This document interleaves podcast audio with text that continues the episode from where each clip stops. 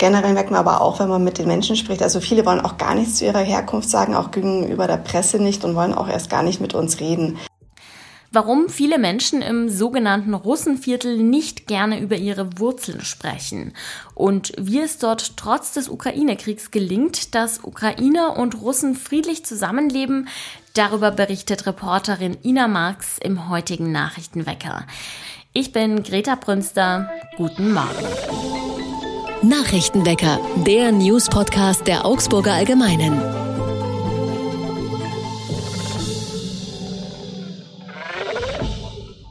Die Augsburger Berufsfeuerwehr hatte am Wochenende einen Einsatz im Zoo, aber nicht wegen der Tiere, sondern wegen eines kleinen Kindes, das in eine missliche Lage geraten ist.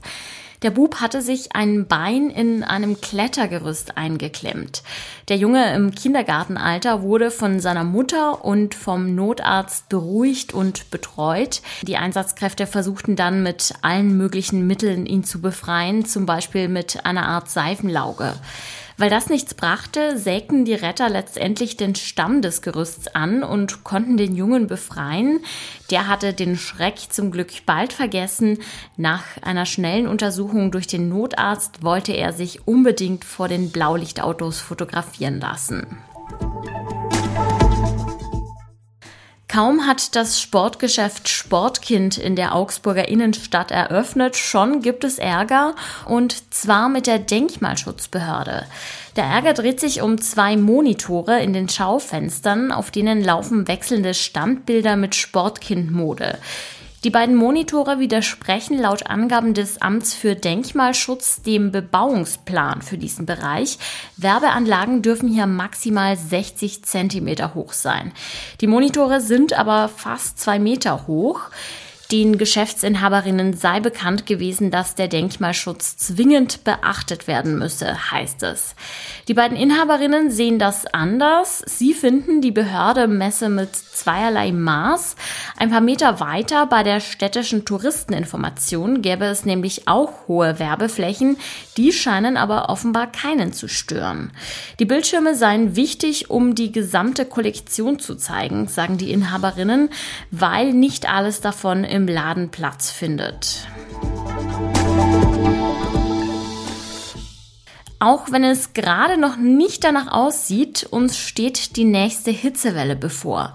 Im gesamten Land wird es Mitte der Woche wieder heiß. In der zweiten Wochenhälfte gibt es dann eine leichte Abkühlung, heißt es vom deutschen Wetterdienst. Das könnte sich auch auf die Gesundheit auswirken, warnt Gesundheitsminister Karl Lauterbach. Je wärmer es wird, desto stärker ist nämlich die Belastung für den Organismus. Gerade ältere oder kranke Menschen haben eine höhere Anfälligkeit. Wichtig sei es, viel zu trinken und Möglichkeiten der Abkühlung bereitzuhalten, zum Beispiel Ventilatoren.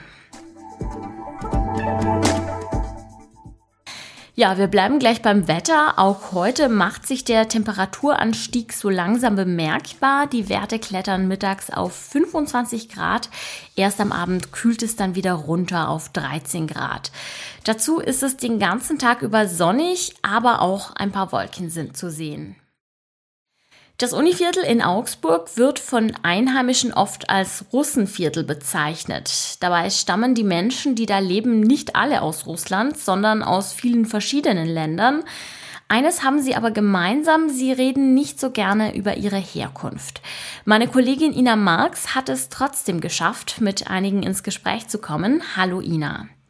Hallo Greta.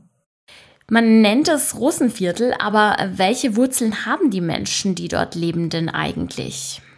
Also es gibt in der Tat in diesem Viertel rund um die Uni viele Menschen, die Russisch sprechen. Das heißt aber nicht, dass sie aus Russland kommen, sondern sie kommen aus vielen verschiedenen Ländern, die zu der ehemaligen Sowjetunion gehörten. Und da sind äh, Länder dabei wie Kasachstan, äh, Ukraine, Russland, Usbekistan.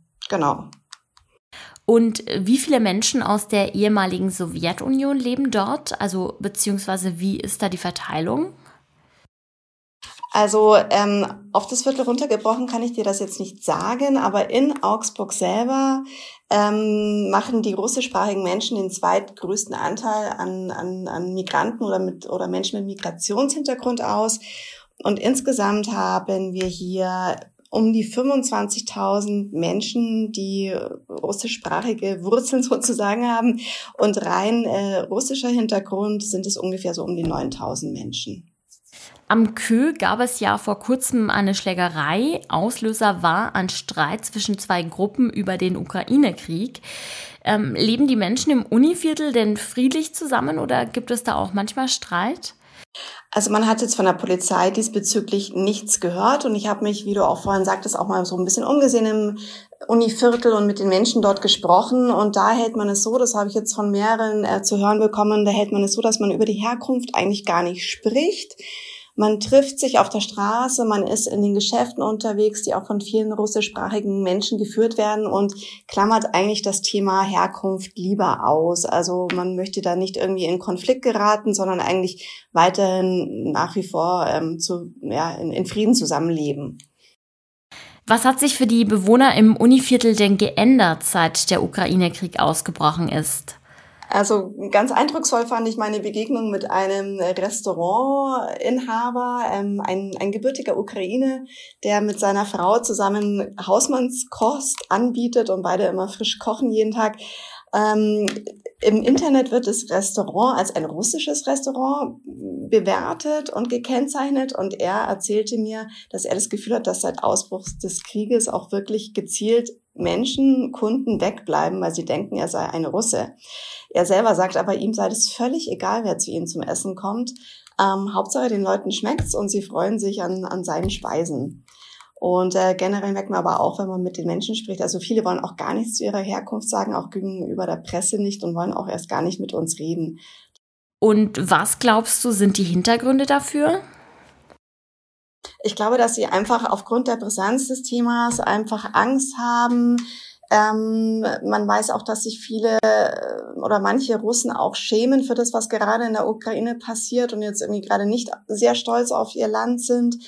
Ähm, ich äh, weiß von einem Supermarkt, der auch viele russische Waren anbietet, aber auch aus anderen Ostländern. Ähm, da habe ich mitbekommen, ähm, dass auf diese Kette auch schon, ja, ähm, dass die auch schon sehr kritisiert wurde im Internet, diese Kette an sich, weil man eben weiß, dass man da auch russische Sachen einkaufen kann. Und ähm, ich glaube, die Menschen wollen einfach vermeiden, irgendwie ins, ins Kreuzfeuer der Kritik zu geraten und agieren da sehr, sehr vorsichtig.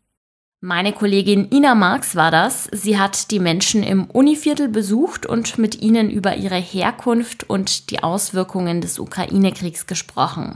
Danke, Ina. Sehr gerne, Greta. Tschüss. Und auch das ist heute noch wichtig. Die Bundesregierung schaut mit flauem Gefühl auf die heute beginnende Wartung der Gaspipeline Nord Stream 1. Der mehrtägige Wartungsprozess ist eigentlich Routine, das wird jedes Jahr so gemacht. Diesmal stellt sich allerdings die Frage, ob Russland danach überhaupt wieder den Hahn aufdreht und weiter Gas nach Deutschland liefert. Je nachdem könnte uns ein etwas schwierigerer Winter bevorstehen. Zum Schluss habe ich noch was zum Schmunzeln für euch. Der Herkulesbrunnen in der Maximilianstraße ist ja bekanntlich eines der wichtigsten Wahrzeichen der Stadt. Klar, dass da häufig Touristen kommen und mehr zur Geschichte des Brunnens wissen wollen. Deshalb hat die Stadt ein Schild dort angebracht. Das Blöde ist nur, sie hat sich verrechnet und den Brunnen aus Versehen 200 Jahre älter gemacht, als er eigentlich ist. Der Herkulesbrunnen wurde nämlich im Jahr 1602 in Betrieb genommen. Damit ist er rund 400 Jahre alt und nicht 600, wie auf dem Schild steht. Das Lustige ist, der Stadt ist ihr Rechenfehler inzwischen auch aufgefallen und sie haben die Zahl auf dem Schild ausgebessert mit einem Textmarker. Und damit sage ich Ciao für heute und danke fürs Zuhören. Mein Name ist Greta Brünster. Ich bin auch morgen wieder für euch am Start. Bis dahin, macht es gut. Nachrichtenwecker ist ein Podcast der Augsburger Allgemeinen. Alles, was in Augsburg wichtig ist, findet ihr auch in den Show Notes und auf augsburger-allgemeine.de.